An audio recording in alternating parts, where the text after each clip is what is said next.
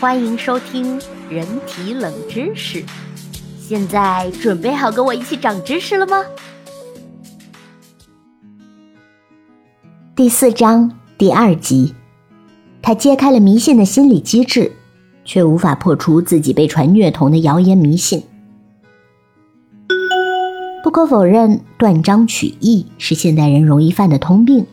人们往往在尚未了解事实之前呢，就被情绪牵引着站好了队，即便最后真相并非人们所想，大众的看法也难以彻底扭转。我们举一个例子，斯金纳呢是二十世纪最具有影响力的心理学家，而至今呢仍有人坚信他将亲生女儿虐待致死。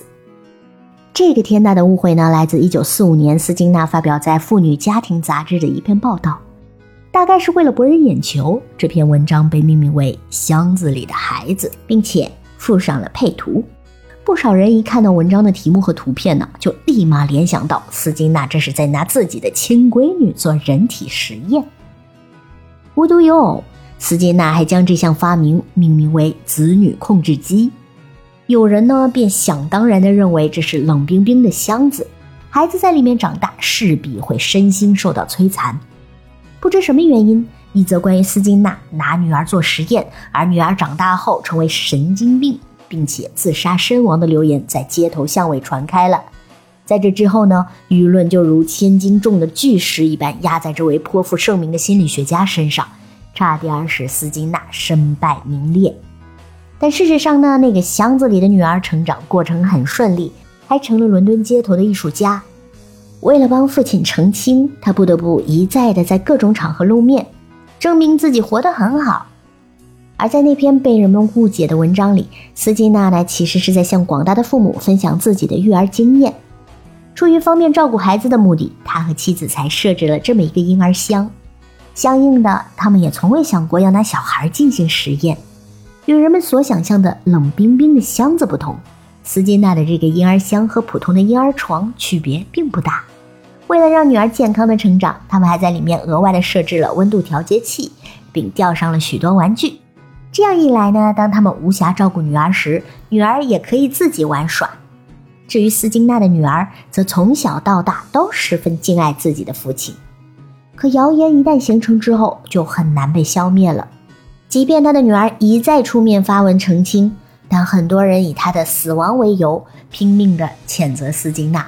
几乎每隔一段时间，声讨斯金纳的文章以及他女儿的死讯就会再次出现，这令斯金纳的女儿十分愤怒。毕竟明明还在这个世界上活得好好的，谁乐意整天被人说死掉了呀？不过啊，斯金纳本人对人们的做法倒也习以为常了。他深知人们一旦对谣言信以为真之后，便不会在乎真相究竟是什么了。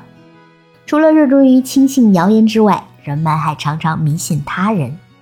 我们知道啊，纵使科学再进步，总会存在一些愚昧迷信的人，他们会盲目相信某个所谓的大神的话，明明一眼就能看出是两件毫无相关的事情，他们偏偏要硬扯在一起。那么，为什么人类会如此热衷于迷信和盲从呢？斯金纳也早就注意到了这个问题。并且用一系列的实验揭开了迷信产生的核心机制。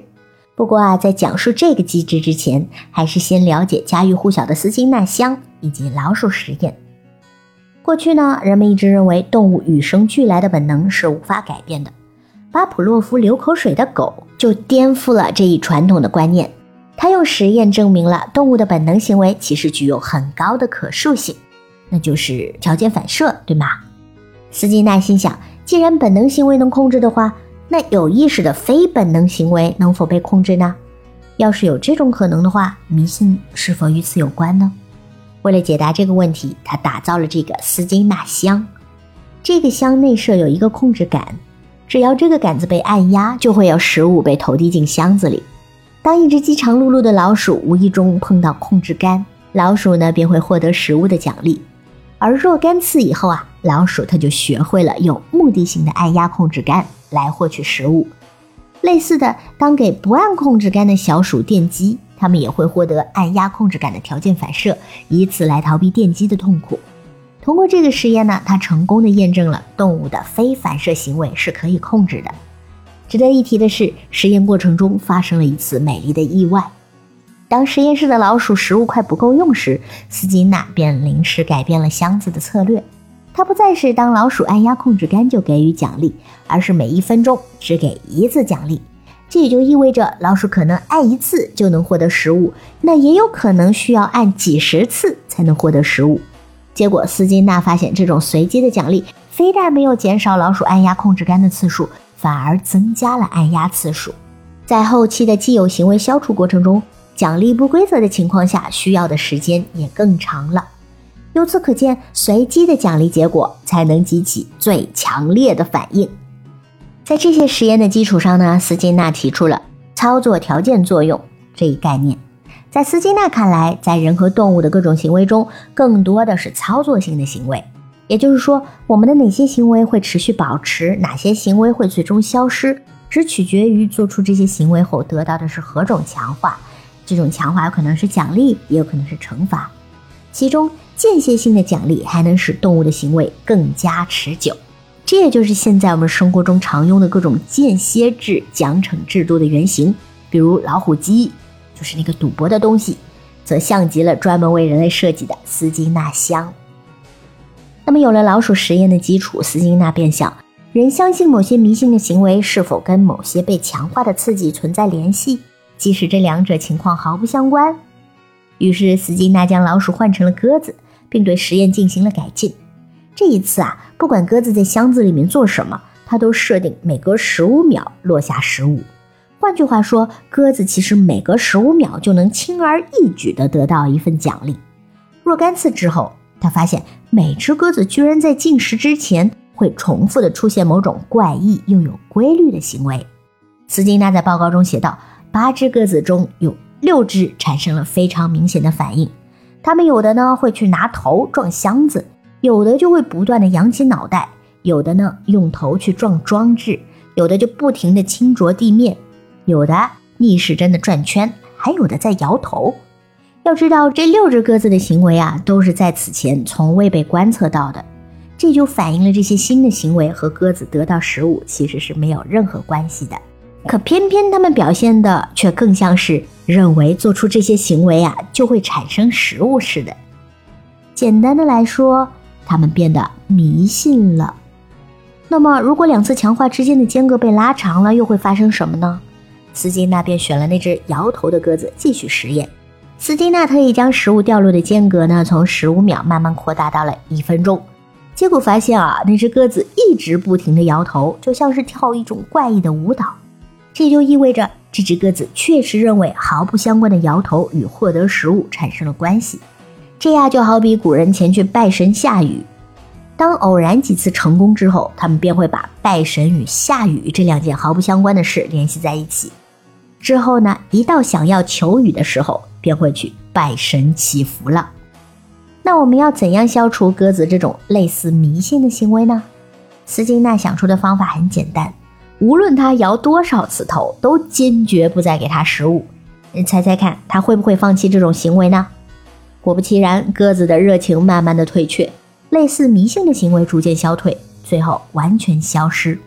然而，可怕的是，这只跳舞的鸽子在这种反应完全消退前，反复试探了一万多次。可以想象，迷信行为一旦建立之后，要想彻底的消除，那是一件多么不容易的事情。而关于斯金纳女儿的谣言呢，也不是一天两天就能在人们的印象中根深蒂固的。早在斯金纳声名鹊起的时候，民间也不乏对他的恶意重伤。声称他借着斯金纳箱来虐待小动物，很自然的，当婴儿箱的图片出来之后，人们也就很快的迷信他虐待女儿的谣言了。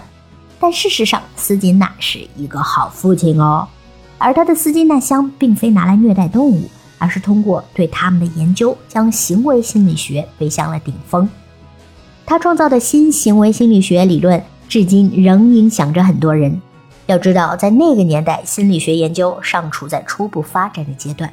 一方面呢，以弗洛伊德为主的精神分析仍处在重要的统治地位。他们对待精神病患，要么采取心诚则灵的方法，要么就不断的让患者回忆过去，揭开伤疤。这些主观臆测的方式几乎对患者的病情没有任何的帮助。另一方面，行为主义的先驱华生掀起过一场以实验为基础的行为心理学革命。但是由于他拿婴儿做实验的方式太过激进，很快就遭到了人们的谴责和唾弃。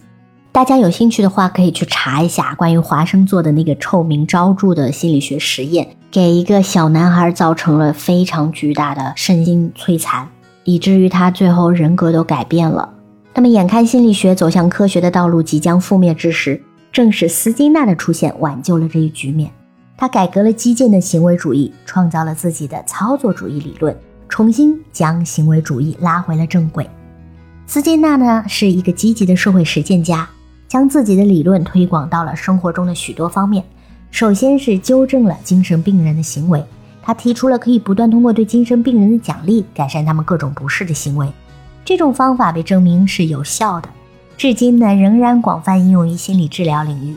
与此同时，斯金纳还将其推广到教学教育领域，在斯金纳箱的基础上。他设计制造了风靡一时的程序教学机器，使用这种机器的学生啊，可以按照自己的能力设定适合自己的学习进度，而机器可以及时的反馈学习情况，学生可以以此来调整自己的学习活动。这也就是今天计算机教学的雏形。由于它的设计在实践应用中颇有成效，它在学术界获得了崇高的声誉。美国心理学会也先后于1971年和1990年授予他金质奖章和毕生贡献奖。2002年6月，一项心理学界的调查将斯金纳列为20世纪最具影响力的心理学家。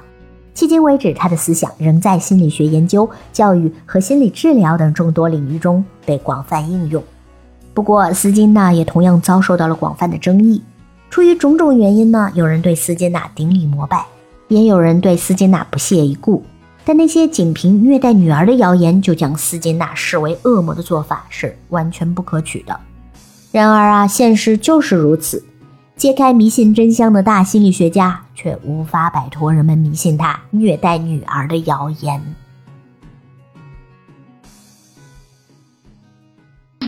本期已完结，让我们下一季继续长知识吧。